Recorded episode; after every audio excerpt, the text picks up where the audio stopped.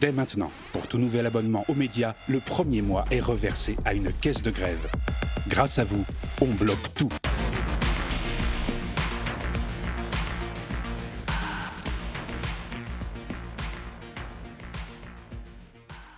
C'est une vraie inversion de la culpabilité, puisqu'en fait, c'est pas ce ne sont pas les grévistes qui s'en prennent aux plus faibles, c'est le gouvernement, avec euh, leur fameuse réforme qui va obliger plein de gens, et notamment les plus précaires, à travailler jusqu'à 64 ans. Et on avait vendu, hein, c'était la fameuse fake news d'Olivier Dussopt et de tout le gouvernement, une retraite minimale à 1200 euros pour chaque Français. Mais on se rend compte que ça, c'était du vent, c'était euh, de la tromperie, et en fait, il y a très peu de gens qui vont en, qui vont en bénéficier. Donc euh, le ballon de baudruche c'est dégonflé, et finalement, la vraie violence, c'est pas les grévistes qui bloquent le pays, mais un gouvernement qui bloque des millions de vies en forçant les gens justement à partir à 64 ans. Ce ne sont pas les grévistes qui mettent le pays à genoux, mais, mais le gouvernement aujourd'hui, avec sa politique et les réformes qui se sont succédées depuis des années.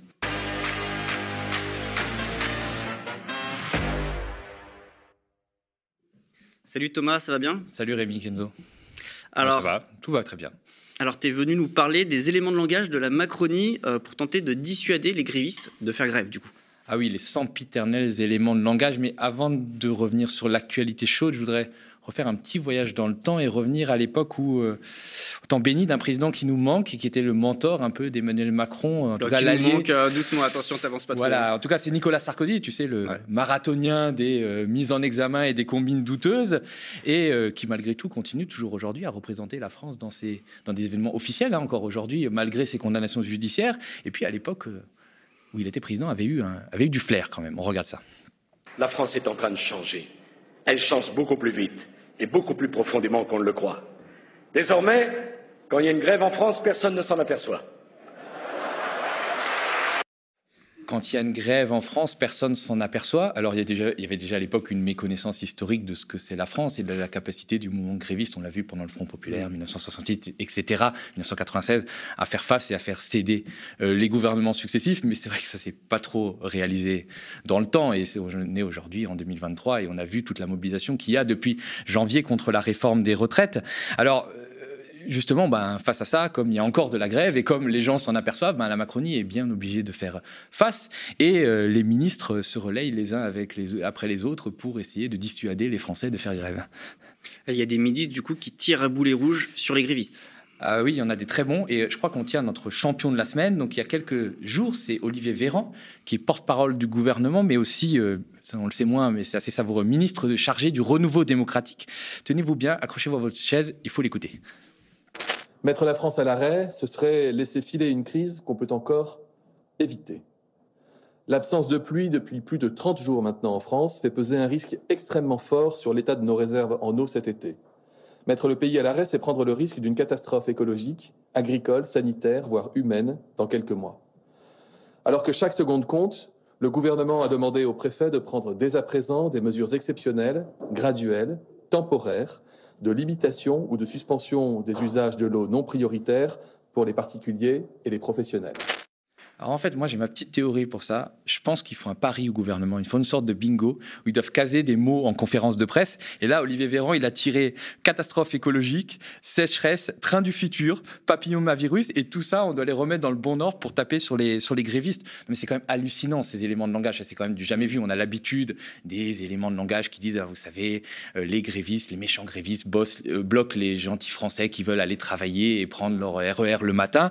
Mais là, c'est quand même assez euh, On a l'impression euh, qu'il y a un certain hubris chez les membres du gouvernement. Là, il y a carrément Olivier Véran qui promet les dix plaies d'Égypte aux, grévistes. Hein, S'ils bloquent le pays, il se prend un peu pour Moïse. C'est quand même assez, euh, assez hallucinant. En gros, le message, c'est faites la grève et vous récoltez la coupe apocalypse. Alors évidemment, ça a un peu choqué. Olivier Véran s'est excusé euh, deux, trois jours euh, plus tard, tu vois, un peu à demi-mot, un peu contrit. Mais quand même, euh, c'est quand même assez hallucinant. l'impression que la prochaine fois, les grévistes seront responsables de la fin dans le monde, de la sixième extinction de masse et des films catastrophiques de Bernard-Henri Lévy. Donc, bon, c'est tellement gros que, que bon, c'est passé. Mais il faut quand même se souvenir, ce qui est savoureux, c'est qu'Olivier Véran, il n'a pas toujours été comme ça. Avant d'être euh, ministre chargé du renouveau démocratique, il a été, euh, dans une autre vie, euh, neurologue au CHU de Grenoble et il tenait quand même un tout autre discours sur la grève. On en arrive à la dernière, c'est qu'on en arrive à la dernière euh, solution possible, puisque toutes les tentatives pour essayer de négocier euh, directement avec euh, le ministère se sont révélées totalement inefficaces. Olivier, interne en neurologie, est en dixième année, l'avant-dernière de ses longues études. Il fait partie des meneurs de cette grève. Tu connais la chanson de Jacques Dutronc, je retourne ma, ma veste, donc euh, je vais éviter de vous la chanter parce que sinon euh, il va se mettre à pleuvoir. Alors ça réglera peut-être le, problème de hein, sécheresse que, dont parlait Olivier Véran. Mais vraiment, trêve de blague, on a vraiment des successions à ces derniers jours euh, d'éléments de langage un peu éculés. Et en a un qui est très bon quand même dans la petite phrase, c'est le ministre délégué au compte public Gabriel Attal. Mmh. Gabriel Attal qui a quand même les dents qui rayent le parquet, qui fait une carrière fulgurante et qui, après vous avoir vendu le service civique, est en train de nous vendre quand même la réforme la plus injuste euh, de l'ère Macron et quand même des réformes injustes, il y en a eu. On écoute Gabriel Attal. Je respecte euh, le droit de grève, le droit syndical qui est constitutionnel. Maintenant, j'appelle à deux choses. J'appelle euh, à la responsabilité et j'appelle aussi à sortir de l'hypocrisie ou d'une forme d'hypocrisie. Quand j'entends des responsables expliquer qu'ils veulent bloquer la France, en réalité, c'est les Français qui vont bloquer. Quand j'entends certains qui disent qu'ils veulent mettre l'économie à genoux, c'est les travailleurs qui vont mettre à genoux. Et surtout, c'est toujours ceux qui sont euh, les plus euh, en difficulté. Euh, ceux qui trinquent, en général, c'est ceux qui triment. C'est-à-dire les Français qui doivent se lever le matin, prendre leur métro, leur RER, leur voiture pour aller travailler. Les cols blancs, en général, ils peuvent télétravailler. En général, ils peuvent aller travailler en vélo parce qu'ils habitent pas très loin de leur travail. Ceux qui galèrent le plus quand il y a des blocages, c'est les Français qui travaillent le plus dur. Et c'est pour ça que j'appelle à la responsabilité. Franchement, Thomas, on a l'impression d'entendre ces éléments de langage tout le temps.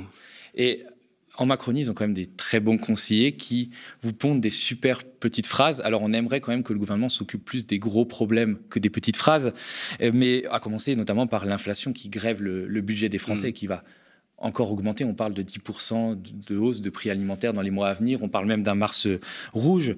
Alors, les éléments de Gabriel Attal, ça fait absolument pas mouche, puisque encore aujourd'hui, il y a 68% des Français qui sont, euh, selon un dernier sondage, opposés à la réforme des retraites. Mais surtout, c'est quand même l'aberration de ces éléments de langage qui pose question. C'est-à-dire comment il peut arriver à dire ça? Parce que c'est une vraie inversion de la culpabilité, puisqu'en fait, c'est pas ce ne sont pas les grévistes qui s'en prennent aux plus faibles, c'est le gouvernement, avec euh, leur fameuse réforme qui va obliger plein de gens, et notamment les plus précaires, à travailler jusqu'à 64 ans. Et on avait vendu, hein, c'était la fameuse fake news d'Olivier Dussopt et de tout le gouvernement, une retraite minimale à 1200 euros pour chaque Français, mais on se rend compte que ça, c'était du vent, c'était euh, de la tromperie, et en fait, il y a très peu de gens qui vont en, qui vont en bénéficier. Donc euh, le ballon de baudruche c'est dégonflé, et finalement, la vraie violence, c'est pas les grévistes qui bloquent le pays, mais un gouvernement qui bloque des millions de vies en forçant les gens justement à partir à 64 ans. Ce ne sont pas les grévistes qui mettent le pays à genoux, mais, mais le gouvernement aujourd'hui, avec sa politique et les réformes qui se sont succédées depuis des années. Et justement, quand le gouvernement euh, n'a plus d'arguments, le gouvernement finit aussi par dire absolument n'importe quoi, euh, comme le ministre délégué au transport, Clément Beaune, on l'écoute.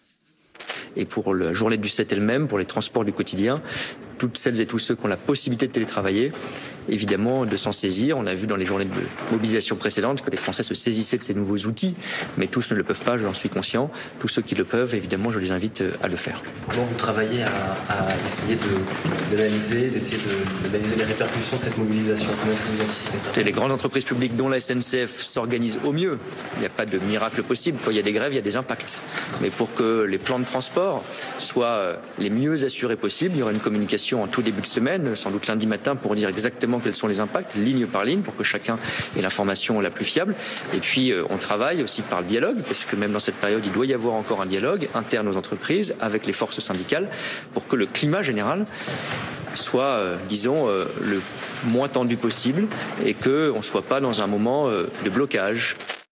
Alors, je ne vais pas commenter les propos du ministre des Transports parce que c'est un vide intersidéral, sauf peut-être pour dire qu'ils se contredisent un peu entre eux. C'est-à-dire, on a l'impression qu'ils s'écoutent même pas les uns les autres, puisque euh, Gabriel Attal a dit, vous savez, le télétravail, ça affecte principalement l'école, euh, ça, ça concerne que l'école blanche. Ben, évidemment, les gens qui sont en première ligne, euh, les boulangers, les gens qui sont les conducteurs de train et tout ça, évidemment, ils sont obligés d'être au travail. Et là, vous avez quand même le ministre des Transports, Clément Beaune, qui encourage les gens à aller télétravailler. Ça montre bien la déconnexion déconnexion finalement euh, du gouvernement avec une grande partie des, Français. Mais il y a aussi quelque chose d'assez intéressant, c'est que toutes les interventions que vous avez vues datent d'il y a quelques jours. Alors c'est un peu repris cet après-midi puisque le gouvernement essaye de se défendre face à la mobilisation importante qu'il y a eu aujourd'hui 7 mars. Mais c'est vrai que depuis le week-end dernier et puis hier encore, alors qu'on s'attendait à ce que le gouvernement tire à boulet rouge sur les grévistes en sortant ces fameux éléments de langage, bah, il y a quand même un silence un peu euh, gêné, comme si le gouvernement avait compris que ça ne servait pas à grand-chose de parler,